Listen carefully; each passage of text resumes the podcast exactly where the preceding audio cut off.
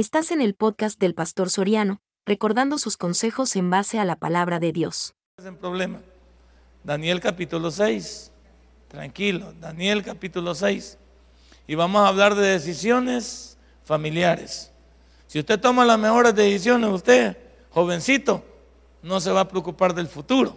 No, yo diría que estamos, estamos bien. Pero si las decisiones que hoy toma son las más inadecuadas, el futuro me lo va a socorrer, de pie a cabeza y solo va a ser el puro lamento. Decisiones familiares. Y aquí tenemos un muchacho, un muchacho que tomó las mejores decisiones y qué bueno por Daniel. Vamos a Daniel capítulo 6, versículo 6, 16 en adelante. Versículo 16 en adelante. ¿Lo tiene? El que no lo tiene, créalo por fe. Entonces el rey mandó y trajeron a Daniel y le echaron en el foso de los leones. Y el rey dijo a Daniel, el Dios tuyo, quien tú continuamente sirves, Él te libre.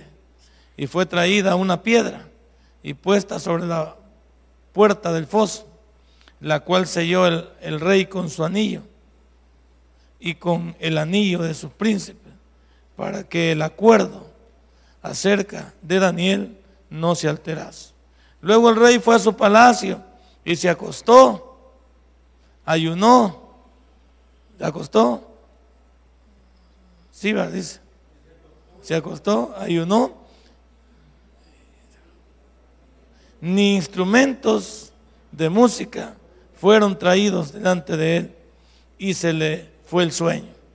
El rey pues se levantó muy de mañana y fue apresuradamente al foso de los leones. Y acercándose al foso llamó a voces a Daniel y con voz triste le dijo, Daniel, siervo del Dios viviente, el Dios tuyo a quien tú continuamente sirves, ¿te ha podido librar de los leones? Entonces Daniel respondió al rey, vive para siempre. Mi Dios envió su ángel, el cual cerró la boca de los leones para que no me hiciesen daño, porque ante él fui hallado inocente y aún delante de ti, oh rey, no he hecho nada. Padre, mi buen Dios, esas son decisiones. Gracias, mi Dios, porque este joven desde el principio de su vida nos enseñó que se había apartado para ti. Gracias, mi Dios, porque la vida de Daniel no fue fácil, pero tampoco es imposible en tiempos malos adorar a Dios apartarnos para Él y testificar de Él. Gracias por la juventud, los niños, los adultos y los adultos mayores que estamos aquí, que todos estamos comprometidos a darle la honra y la gloria a ese Dios que nos ha librado de las llamas del infierno. En el nombre de Cristo Jesús hemos orado. Amén y amén. Hermano, una de las cosas que me encanta a mí al leer el libro de Daniel, especialmente cuando está esta materia se da en el Colegio de Teología como un todo, se da, el libro de Daniel se da un apartado especial. Se le toca como una materia especial dentro de, la teología que estudiamos y enseñamos. Pero una de las cosas al estudiar la historia de Daniel que me impacta es que Daniel es la última parte de todo el pueblo de Israel que había sido tomado cautivo. Si usted ha leído un poquito de la historia de Israel, se dará cuenta que Israel era un reino unido a través de tres reyes nada más, a través de Saúl, a través de David y a través de Salomón. Había un reino firme y un solo reino. A la muerte de Salomón, el reino fue dividido en dos partes. Fue dividido en un reino del norte, llamado Israel, y un reino del sur, llamado Judá. Y se supone, según muchos teólogos y la misma Biblia al leerlo, que los reyes más malvados estaban en el reino del norte. Allí habían diez tribus y en el reino del sur habían dos tribus. Y, de acuerdo a la teología también y a lo que tenemos en la Biblia, los reyes menos malos estuvieron en el reino del sur. Basado en esto, Dios mandó a atropellar, pero de, de muerte, al reino del norte. E hizo que cayera cautivo en el 722 antes de Cristo a través de los asirios fueron tomados cautivos y se los llevaron. Fíjese usted lo que pasó. En el 722 pasó esto, antes de Cristo.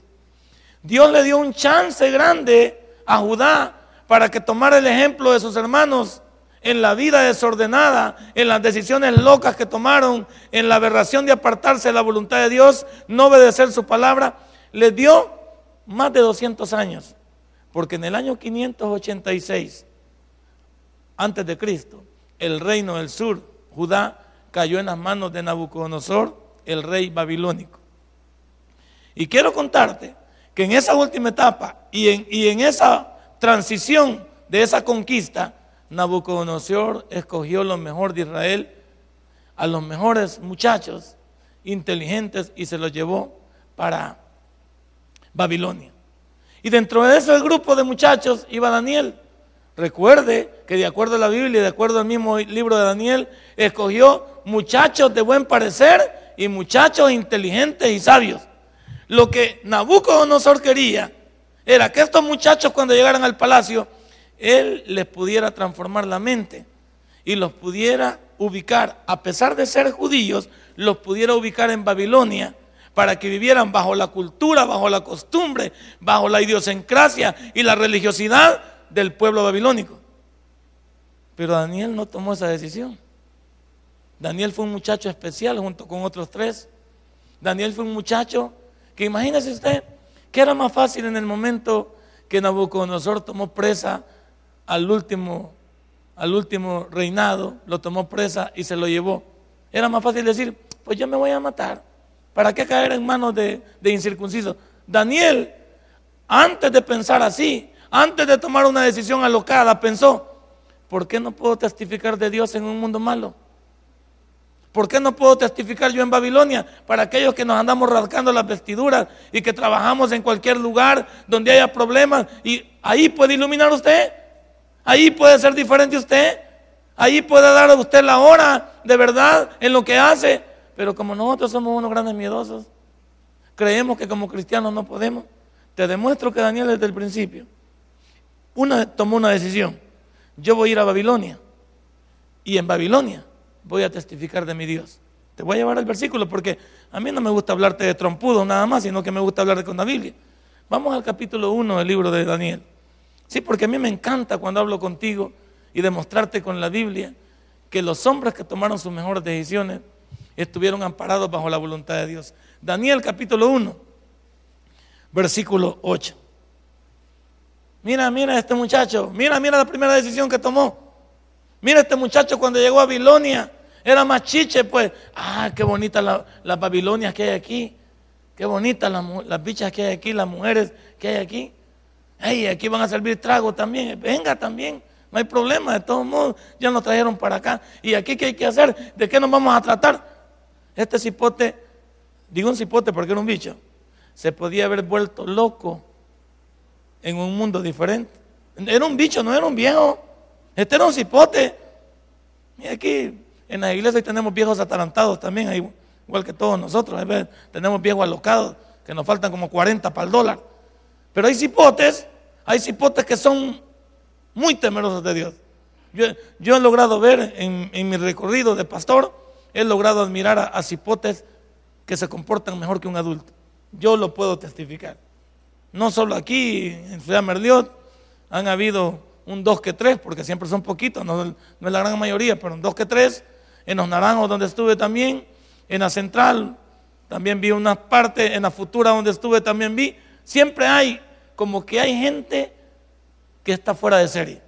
Como hay gente que realmente se aparta para Dios. Y este muchacho, desde el principio, mira lo que hizo. Y Daniel propuso en su corazón no contaminarse con la porción de la comida del rey ni con el vino que él bebía. Pidió por tanto al jefe de los eunucos que no se le obligase a contaminarse. Pregunto, solo por molestarle a usted, porque yo ya me molesté a la hora de preparar el sermón. ¿Hubiera tomado usted esta decisión? Yo hubiera dicho, no, si hubiera sido la voluntad de Dios me hubiera quedado en Israel. Pero si Él me trajo aquí al, mero palacio, porque estaba en el palacio, era un muchacho que no estaba allí de, esclavo. Era un muchacho que estaba allí para ser perfeccionado en el conocimiento babilónico y poderle servir al rey de Babilonia. Óigame, Estaba en un lugar de preponderancia, pero este muchacho tomó una decisión.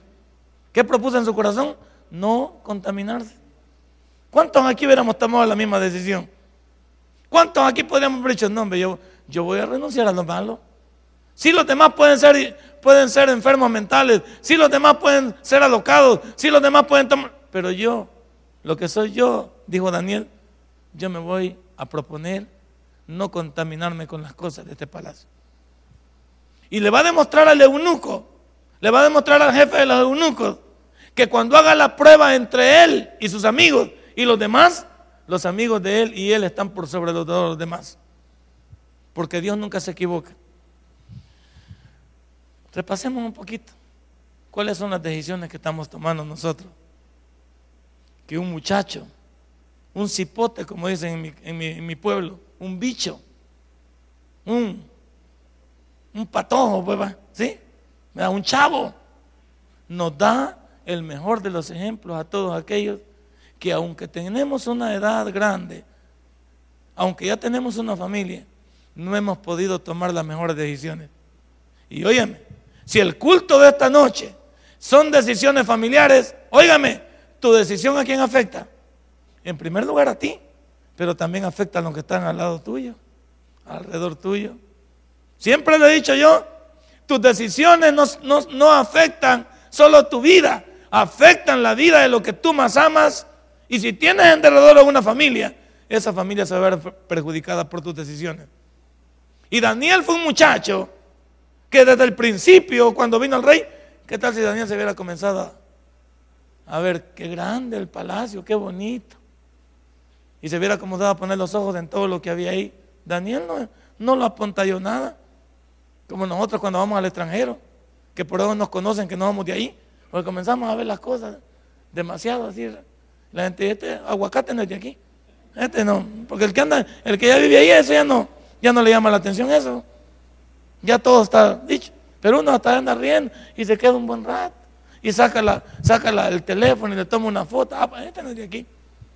Este anda de, este anda de vacation, aquí anda conociendo. Este hasta más fácil para, para los mañosos y para todos esos que dicen, este es nuevito. Este es los que vayan aquí. Como cuando usted va a yo no sabía en, países de Europa, por ejemplo, usted va y el problema ya no son los asesinos, son los carteristas que desde que le acercan a usted con terapia, entre dos o tres le está hablando una muchacha aquí y dos atrás de usted y, ya le están metiendo la mano a las, a, las bolsas de usted y a sacarle todo lo que puedan. Porque en esos países no es castigado que a usted lo asalten. Dicen que si no son más de 600 euros los que le roban, a la persona la pueden dejar libre. Y usted no puede poner, no puede poner ninguna cosa porque no es, de, no es asesinato, no es algo de vida o muerte. Por se llaman los carteristas y eso Andan ahí en los trenes, andan ahí en la calle y siempre hay la paran. Yo no sabía porque cuando me fueron a esperar la vez pasada, me dijo el pastor, tenga cuidado, agarre la cartera. Y cuando vengan unas mujeres por aquí y vengan por aquí, les vamos a decir, fuera de aquí.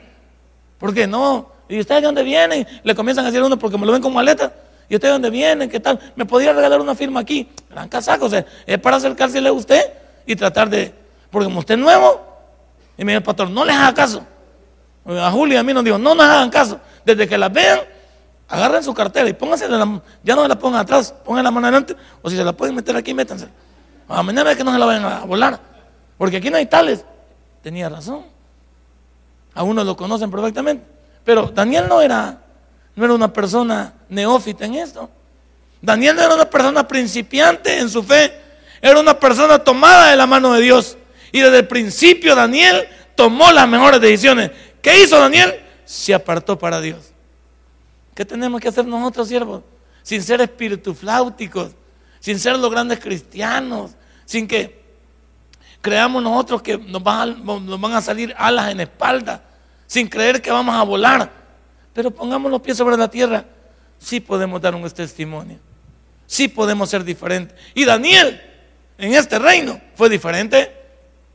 Daniel en este reino fue igual que José llegó a ser el segundo, ¿sí o no también?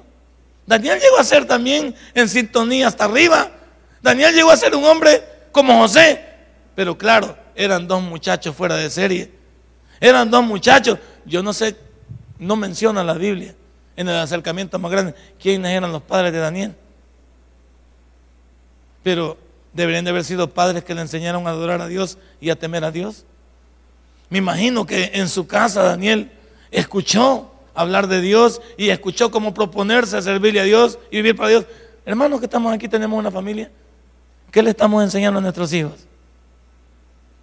¿Cuántos aquí sabemos que el futuro de este país depende de la juventud? Y que muchos de nosotros no estamos haciendo el trabajo de educar a nuestros hijos para sacarlos adelante y sobre todo bajo el temor de Dios. ¿Cuáles son tus decisiones? Porque hay gente que no está, tomando decisiones y luego se queja porque su hijo muere y luego se queja porque su hijo toma mal camino y luego se queja porque... ¿Leyó el periódico hoy o ayer?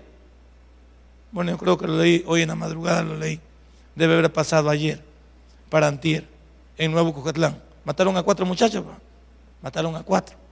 Dicen que se habían metido a una finca. La primera idea es que hubo rencillas pandilleriles y, lo mataron. La mamá dice otra cosa. La mamá dijo esto. La mamá de uno de los muchachos, 20 años. A él le gustaba drogarse, Y no sé por qué andaba robando maíz y frijol. Sí, maíz y frijol. Si en la casa él tenía de todo. Me imagino, dice la mamá, que él andaba robando para vender y para poder después drogarse. Pero no entiendo por qué tuvo que hacerlo, porque en la casa siempre tenía lo básico. 20 años y lo mataron. Entonces, ¿qué pasa aquí? Ahora, mamá sabía que el muchacho se drogaba, alguna vez le habló acerca de, hijo, apártate de ese vicio que te va a llevar a la muerte. Ya lo habían agarrado la primera vez, ya lo habían agarrado por desórdenes, ya lo habían tomado, ya el muchacho había caído una vez preso, ya tenía una experiencia. Pero como la gente no aprende de lo que pasa, pero como los padres hasta llenamos, hoy la señora le echa la culpa, según el periódico, le echa la culpa al dueño de la finca, porque ellos entraron a robar. Bueno, te, te tengo noticias. Dice por ahí que cuando tú entras a propiedad privada, es como si alguien entra a tu casa. Si tú te sientes en peligro que van a hacer algo a tu familia, se llama defensa propia, se llama el argumento jurídico que hay si tú le haces daño a alguien en tu casa, porque eres tú o tu familia. Entonces, pasado en esto, te voy a decir una cosa. Ellos andaban en un lugar donde no era un lugar de libre tránsito. Era un lugar protegido. Me imagino que las personas que siembran ahí, siembran para ellos, invierten en esa tierra para ellos y no va a llegar cualquiera a quitarles lo que no tienen. La señora quiere que castiguen al dueño de la, al dueño de la hacienda por lo que ha pasado. Pero te tengo noticias. Esto se pudo haber evitado si el muchacho hubiera tomado las mejores y si la mamá hubiera tomado las mejores. Así es. Yo te pregunto en esta hora, ¿para qué llorar después? ¿Para qué llorar y echarle la culpa a los demás?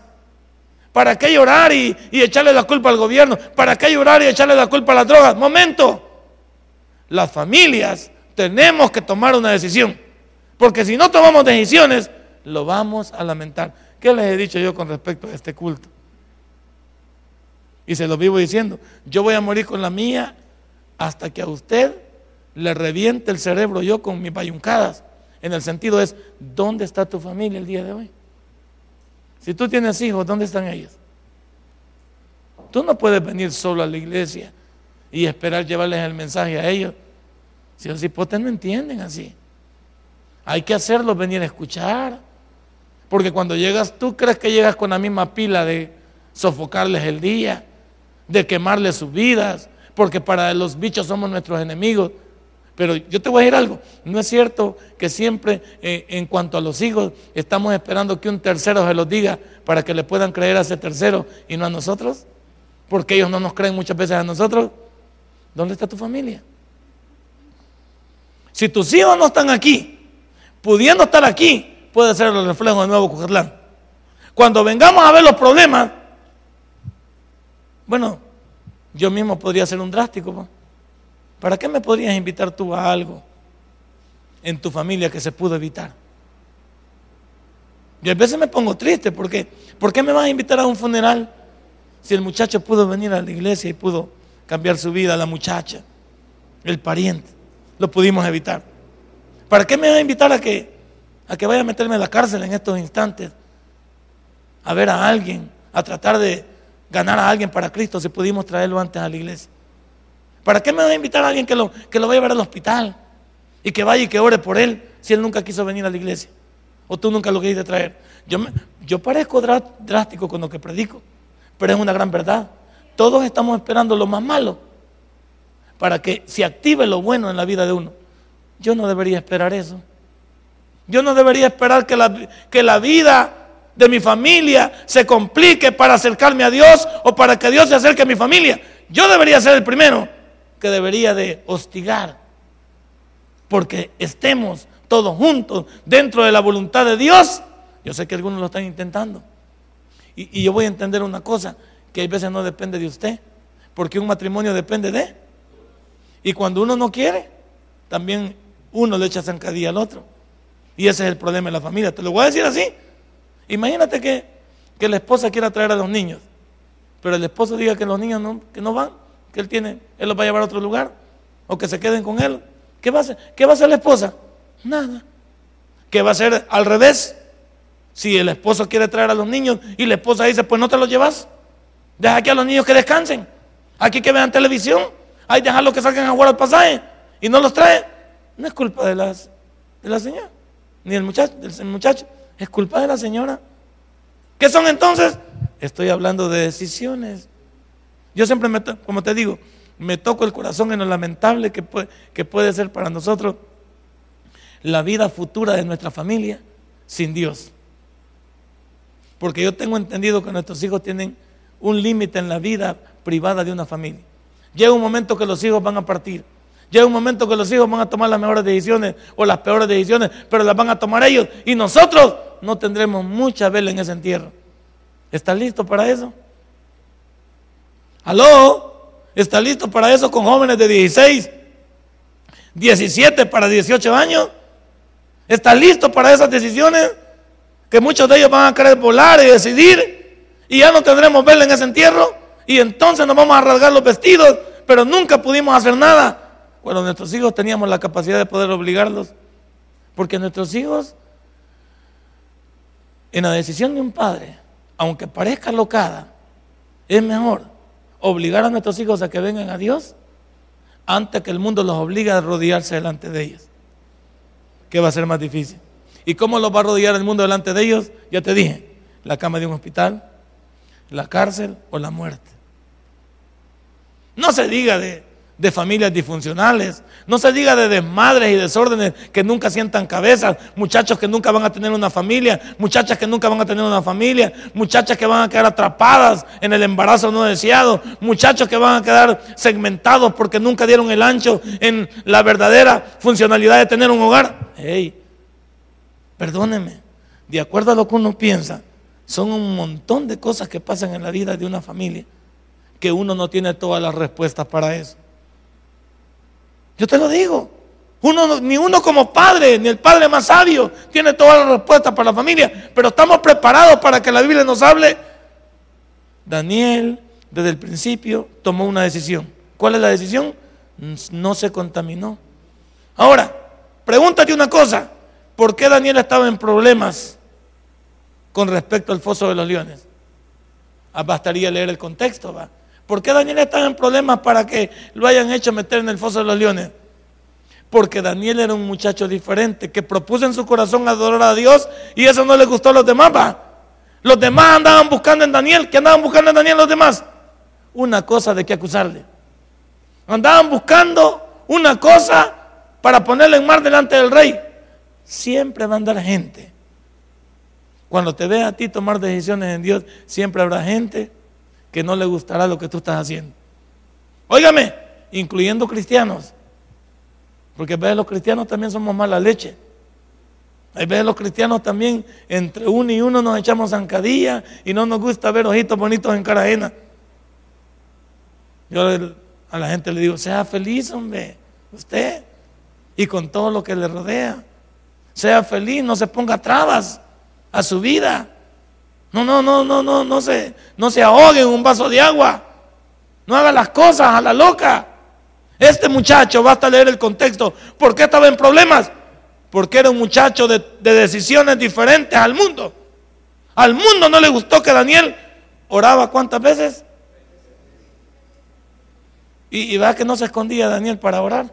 Dice que abría la ventana. Vaya, metidos. Vaya, esos que les gusta andar espiando. Les voy a evitar que, que espíen detrás de la voladita. La voy a abrir, va. Para que vean que yo todos los días adoro a mi Dios. Y que yo no me escondo, como algunos de nosotros, que no oramos ni para almorzar. Vamos a la calle y tal vez estamos en un restaurante y vemos que la gente se nos va a quedar viendo. ¿Y qué van a decir? ¿Y qué van a decir? Pues? Cuando tú te pones a orar, la gente extraña, eso no le parece. Comienza a cuchichear cuando uno agarra, agacha la cabeza y comienza a exclamar una oración corta sobre los alimentos. ¿Y qué dice la gente? Que estamos chollados, que esto es saber que se creen. Pero a nosotros nos da pena testificar de que Dios vive en nuestras vidas. ¿Te da pena abrir tu Biblia en tu, en tu trabajo, podernos leer? ¿Por qué no llevas la Biblia a tu trabajo? Que la gente vea que tú sos cristiano y, en el momento del descanso, después de tomar tus sagrados alimentos, te pongas a leer algo que te relaje, algo que te prepare para el turno de la tarde. Sobre todo si en la mañana ha estado bien pesada, ha estado bien cargada, ha estado bien caótica, ha estado un problemada para ti. ¿Qué tal si tomas un descanso? Daniel estaba en problema porque Daniel se había apartado para Dios y todo el que se aparte para Dios tendrá problemas. Todo el que decida vivir para Dios, al mundo no le gusta eso. A los que no son cristianos no les llega a ver a, gente diferente. Dentro del mismo cristianismo, a algunos no les gusta ver que otros se superen. No les gusta ver que otros avancen, que otros sean diferentes. Pero no te preocupes. Daniel tenía una decisión. Daniel tenía una decisión y era la de adorar a Dios a pesar de los problemas que se llevan allí encima. ¿Qué tal si Daniel hubiera pensado? No, quizás ya no voy a orar así porque estoy llamando mucho la atención. No, quizás ya no voy a, ya no voy a tratar de adorar a mi Dios de esa manera porque hay muchos moros en la costa. Daniel nunca se escondió. Daniel dijo, no importa lo que digan los metidos. No importa lo que me busquen el mal. Y estoy seguro que el mal que me busquen, Dios lo va a transformar en baile. Bueno, aquí va a terminar diciendo Daniel, que los mismos leones le, subieron, le, supieron a, que los pusiera de, cabecera, de almohada. ¿Usted qué hubiera hecho al entrar al, foso de los leones? Yo le he dicho, leoncito, leoncito, tranquilo, no, no, no se me jolote. No se me jolote, miau, miau, no se me jolote, no vaya, agárrela suave. ¿Sí o no? Daniel entró confiado al foso de los leones. ¿Cómo hubiera entrado usted? Espacioso, pegado. Por ahí dicen que no te muevas para que el animal no se asuste y no te tiene. No, pero ahí no había para dónde correr en la cueva. ¿Qué es lo que Daniel hubiera pensado al entrar al foso de los leones? Aquí me van a hartar, humanamente así es. Esto me van a hartar porque los leones son carnívoros. ¿Y entendiste eso? Son carnívoros. Y la, y la carne del ser humano no le, no le suena mal al león. No había problema. Entonces, Imagínate cuando cayó. ¿Y qué, qué, pensó Daniel cuando le iban a meter el foso de los leones? Llegó mi último día. Hasta aquí nomás llegué.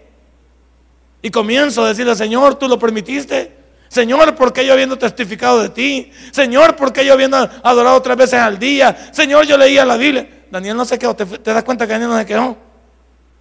como algunos de nosotros. Hoy que vengo a la iglesia de familias en victoria. Hoy que diezmo. Hoy que sirvo. Y mira todo lo que se ha complicado. Somos un montón de renegones. Un montón de gente en Aguilona. Y solo para chillarse el mismo cuando hagamos las cosas bien. Uno cuando haga las cosas bien hay que quedarse callado para que otros lo eleven. Uno dice así la gente, no digas tú lo que tú crees de ti. Espera que los demás digan lo que creen acerca de ti y lo que ven en ti. Daniel no se quejó. No es como algunos de nosotros, no, hombre. Hoy que aguantás que me, que me he puesto en la iglesia, hoy que me he puesto en el uniforme, todo se me complica. ¿Y cómo es esto? Pues? ¿Y por qué Dios? ¿Y si Dios existe tal cosa? Semejante cristiano, yo hasta dudaría que sos cristiano. Dudaría que sos cristiano, ¿por qué? Porque siempre pasas quejándote. Daniel, igual que José, ¿dónde se quejaron ellos, ellos dos? Daniel y José tienen una vida similar. ¿Dónde se quejaron ellos dos? Nunca anduvieron diciendo, hombre, Vaya, hoy que me vengo. Estoy en el capítulo 6 y en el capítulo 1, versículo 8 me aparté para Dios.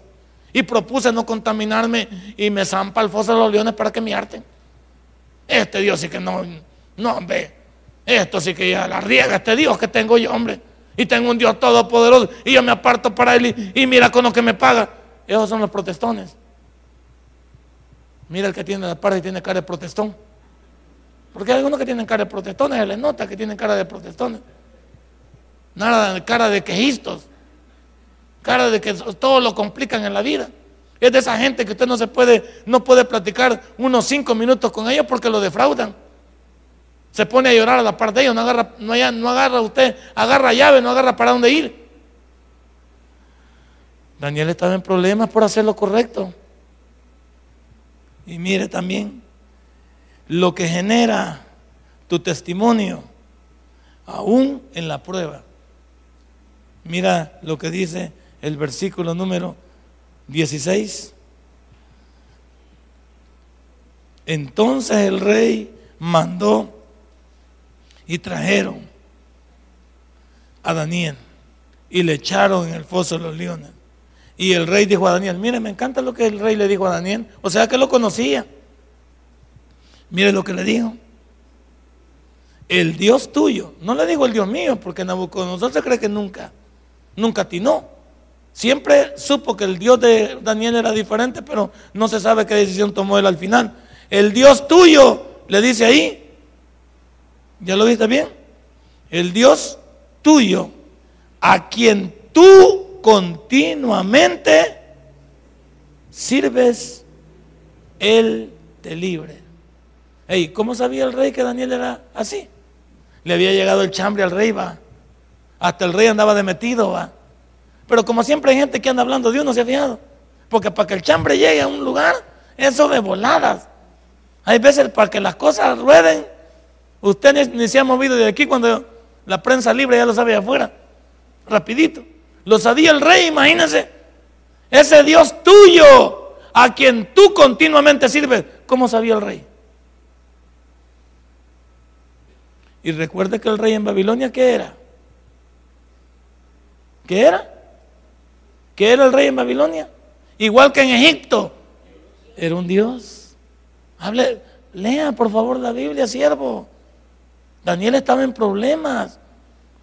Igual que en, Egipto, Nabucodonosor tenía la categoría de Dios y no mandó a hacer una estatua, pues. ¿Para qué mandó a hacer la estatua? Para que todos la adoraran. Para que todos. Y cuando, cuando un rey pasaba, usted sabe cuál era el ánimo. Doblar la pierna y agacharla. Usted no podía ver al rey a la cara. Usted no podía ver al rey a la cara. El rey cuando venía, usted agachaba una pierna y agachaba su cabeza. No, no como una apagada que No, ahí no podía estar así. Como que era estarla viendo qué pasa. No. Ellos venían el rey, iba pasando sobre la fila y ellos agachados hasta que él pasaba. Era un Dios. Pero a Daniel, a Daniel no le impresionó Nabucodonosor. Pero respetaba a Daniel a Nabucodonosor. Sí lo respetaba. Pero no lo adoraba. Y eso es lo que usted debe entender en el mundo, en sus decisiones mundanas y en sus decisiones cristianas. Nosotros vamos a respetar al mundo, pero no vamos a adorar al mundo. Nosotros vamos a someternos al mundo mientras transemos, mientras trabajemos, mientras nos eduquemos, mientras hagamos negocios con el mundo. Vamos a respetar las relaciones con ese mundo. Pero no tenemos por qué quedar sujetos a ese mundo. No tenemos que hacerle la veña a ese mundo, porque nosotros somos hijos de Dios. Y Daniel tenía esa categoría. Daniel vino y el, rey metido ya sabía. Ese Dios a quien tú continuamente sirves, que Él te libre, le dijo, ¿va? ¿Por qué le dijo? Porque yo no he podido. Estos locos te hicieron la cama.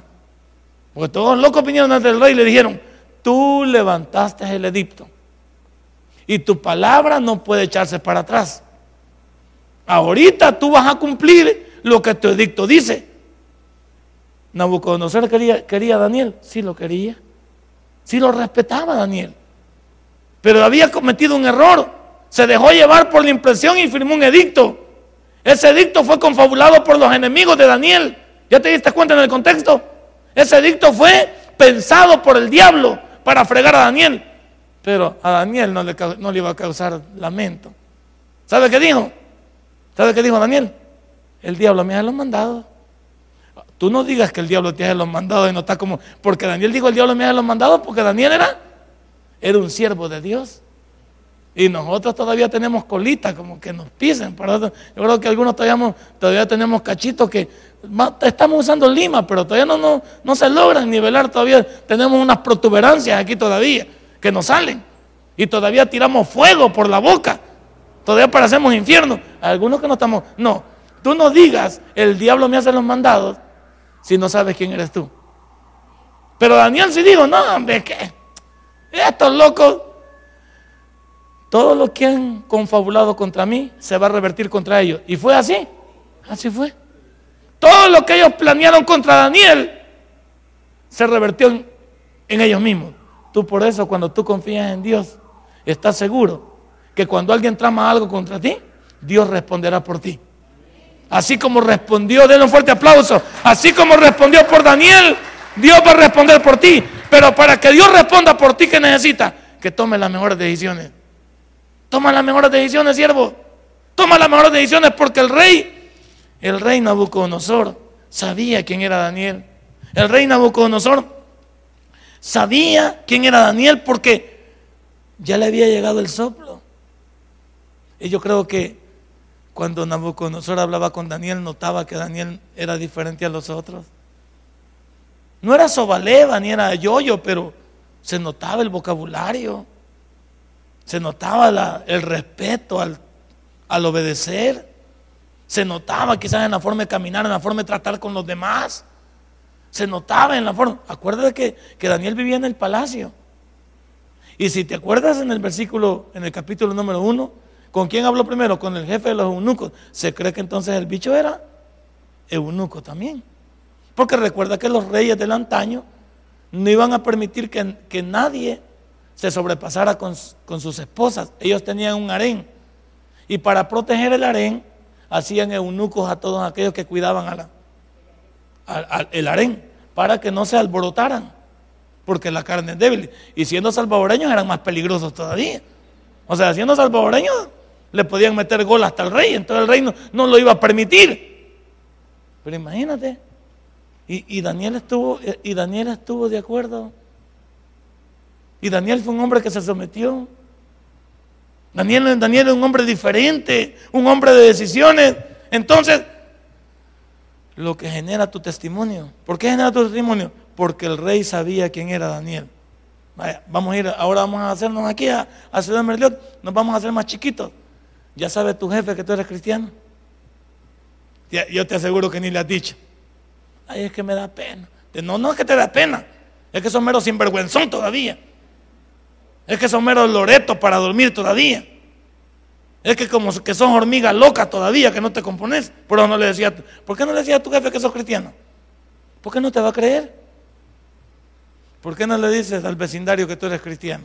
Todavía andas con la bolsa negra, porque andas la Biblia escondida. Todavía andas Biblias pequeñas que las andas escondiendo. Dile dile a la gente para dónde vienes. La gente sabe que tú eres cristiano. ¿Saben tus compañeros de estudio, señorita, caballerito, que sos cristiano tú? Algunos ni saben. Son los meros diablos, aunque sean colegios cristianos, son los vivos diablos. Porque hoy, aunque sean colegios evangélicos, no, no dan la hora. Un montón de bichos malcriados, léperos, que se encierran hasta en los mismos servicios y andan con sus locuras ahí. Eso no es nuevo. ¿Y usted cree que eso, eso no, no genera un mal testimonio? Claro que sí.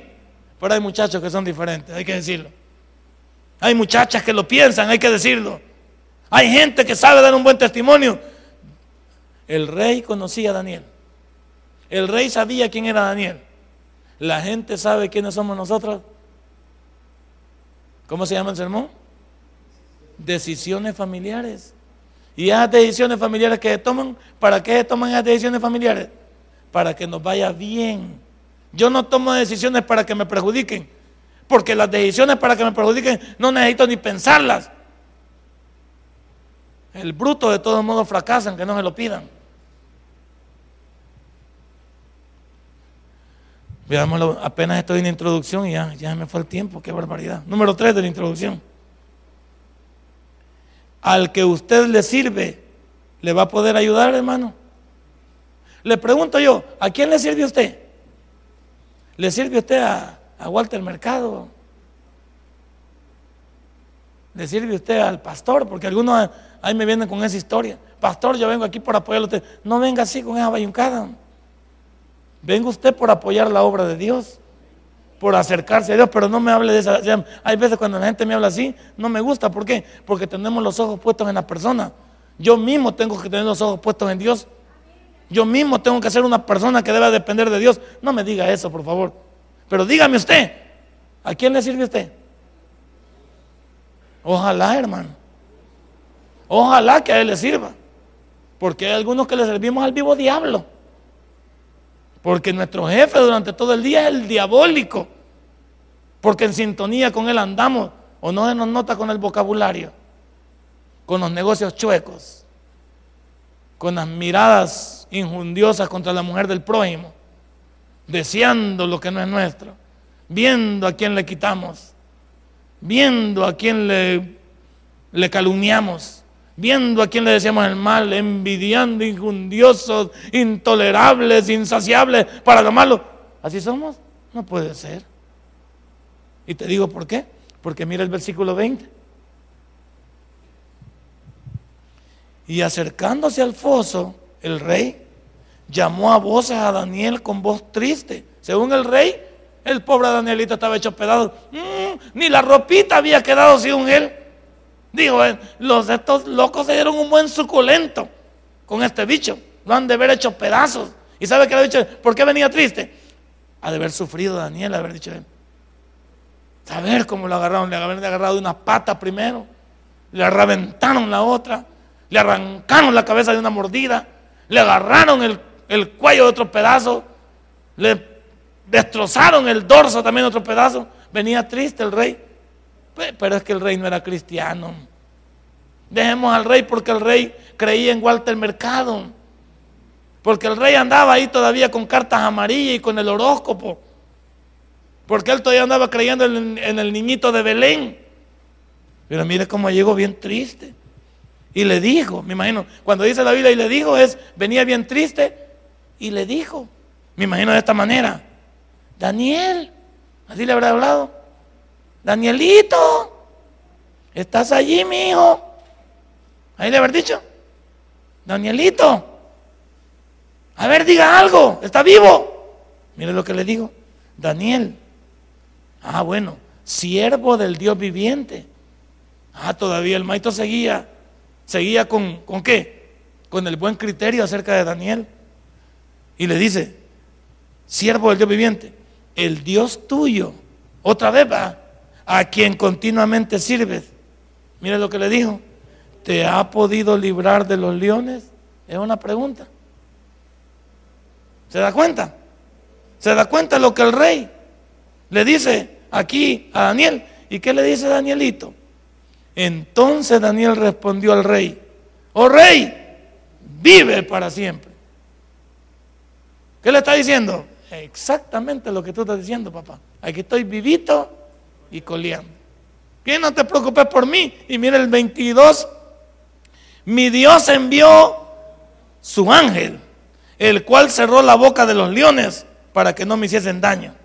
Porque ante él fui hallado inocente y aún delante de ti, oh rey, yo no he hecho nada.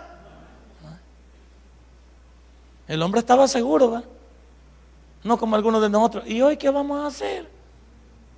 Ay Dios nos va a tocar las mismas. Ya nos llevó candanga. Ay, ya estuvo que nos fregamos. Ya estuvo que nos robaron. No, hasta en un asalto no tienes tú la fe de que el ladrón te puede respetar tu vida y todo lo que llevas tú. Yo me acuerdo un día que mi esposa me dice, como esto de la enfermería es bien delicado porque hay veces de noche trabajan hasta 13, 13 horas punto 5 trabaja mi mujer cuando va de noche. 13 horas, punto 5. Entonces me cuenta de una, de una susodicha hermana, por lo menos hasta donde ella tiene conocido, que viaja desde, desde Aguachapán. Entonces, la hermana sale de mañana para, imagínate, para venir de allá, pues se viene durmiendo. Todo el hermano iba en el último asiento y la fundió. Y venía con todas sus carteras y todas sus cosas.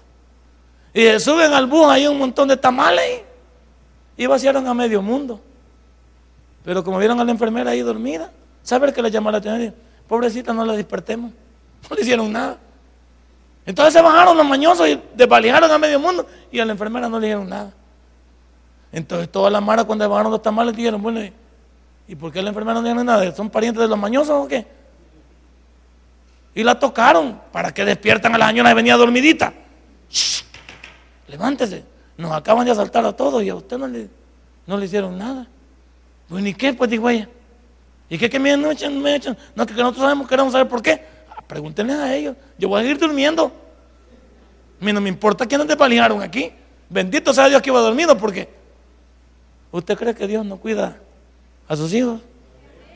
¿Usted cree que Dios no es capaz de, decirle no? ¿A cuánta gente he oído también que cuando les ven una Biblia dicen, le regresan su reloj y sus cosas. Contigo no nos metemos. ¿A dónde vas tú? Yo me congrego. Yo soy un hijo de Dios. ¿Ok? Toma tus cosas, contigo no nos vamos a salar. No, si el malo sabe también. El malo sabe que Chucho no come Chucho. Y que las cositas nuestras nos van a salar a ellos. Porque las cositas nuestras, ¿quién nos las ha dado? Ah, vaya, entonces dicen, a esto los protege el mismísimo Dios. No les quitemos nada. Chucho con Chucho, pues se muerden los dos y no pasa nada. Pero con cristiano ya, ya no les gusta. Y algunos, algunos de nosotros nos suena risa, aguantar lo que el pastor está costando. Pues sí, como no te ha pasado nada. A mí ya me ha pasado que el otro día estaba yo con un, hombre que iba armado. Porque ese señor es el, es el dueño de la vigilancia de, nuestra comunidad. Y me gusta invitarle y vamos su, su pistola aquí metida entre las piernas. Yo le dije, ¿para qué trae esa carajada, vecino? Ah, sí, me dijo, si, si, a, usted lo protege Dios, el mismo viejo loco. Es cierto, ¿para qué la traje? Me dijo, si usted lo protege Dios. Y nosotros mismos venir un muchacho. Y de veras que lo vi, traía una maleta y la traía para adelante, en una trabazón. La camioneta llama la atención. Y desde que lo vimos, desde que yo lo vi, me, llamó mala espina. Pero él nos vio, en la entrada nos vio. ¿Y saber qué le pasó? No, no se observó. Y ya no agarró para el carro, para el carro de adelante y le pegó en la ventanilla y sacó la pistola. Y le tocaba al de la ventanilla que le abriera para que le diera el dinero. Después que hizo eso, regresó por el mismo tramo y pasó por la misma camioneta y se fue. La pregunta del millón es: ¿por qué no nos hizo nada a nosotros? el hombre hubiera sacado la pistola que yo traía aquí. Hubiera podido sacar la pistola y hacerme un desmadre, pero ahí hubiera estado pastor evangélico involucrado en asesinato de, Ahí hubieran agarrado toda la madre, va. Porque a la gente no le gusta ver desmadre en uno. Pero el hombre no tuvo necesidad de usar. Él le dice a la pistola, mi niña, ahí le dice a la pistola el, viejo loco ese. Mi niña le dice a la pistola. Me dice, qué bueno que no tuve que ser la niña para pegarle a nadie. Yo le digo, es que Dios actuando. Hay veces no lo entendemos. El bicho vino y le puso al de adelante y se regresó y se fue. Usted llámelo como quiera. Algunos dicen, qué suerte, eh, qué suerte, pamado. Ah, para el cristiano no existe. Mire este cristiano, qué lechudo. Eh, parece pálido el viejo, ¿o qué? Está, todo chele o qué. qué suerte. No, hombre, para el cristiano no existe la suerte. Existe un Dios que está luchando por ti. ¿A cuánto Dios, como digo yo en mi locura, a Dios nos aparta todo el día de las maldades? Nos mueve por aquí, esa trabazón nos parece a nosotros loca, pero Dios retardó para que no pasara sobre el peligro. Metió ese problema, vio algo que pasó, te desviaste, había un cambio de, de, qué, de sentido en la calle y tú protestando y va a llegar tarde. Y Dios, Dios moviendo las cosas a tu favor. Nunca en la vida de un cristiano es locura lo que pasa en el día de él. Siempre hay un propósito. Y Daniel, cuando le contestó al día, le dijo, no, si yo no he hecho nada, Señor, le dijo ahí, nada malo contra Dios ni contra ti. Daniel estaba como, Daniel estaba limpito. ¿Sabe qué dijo Daniel? A mí que me registren. Pudiéramos decirlo nosotros lo mismo.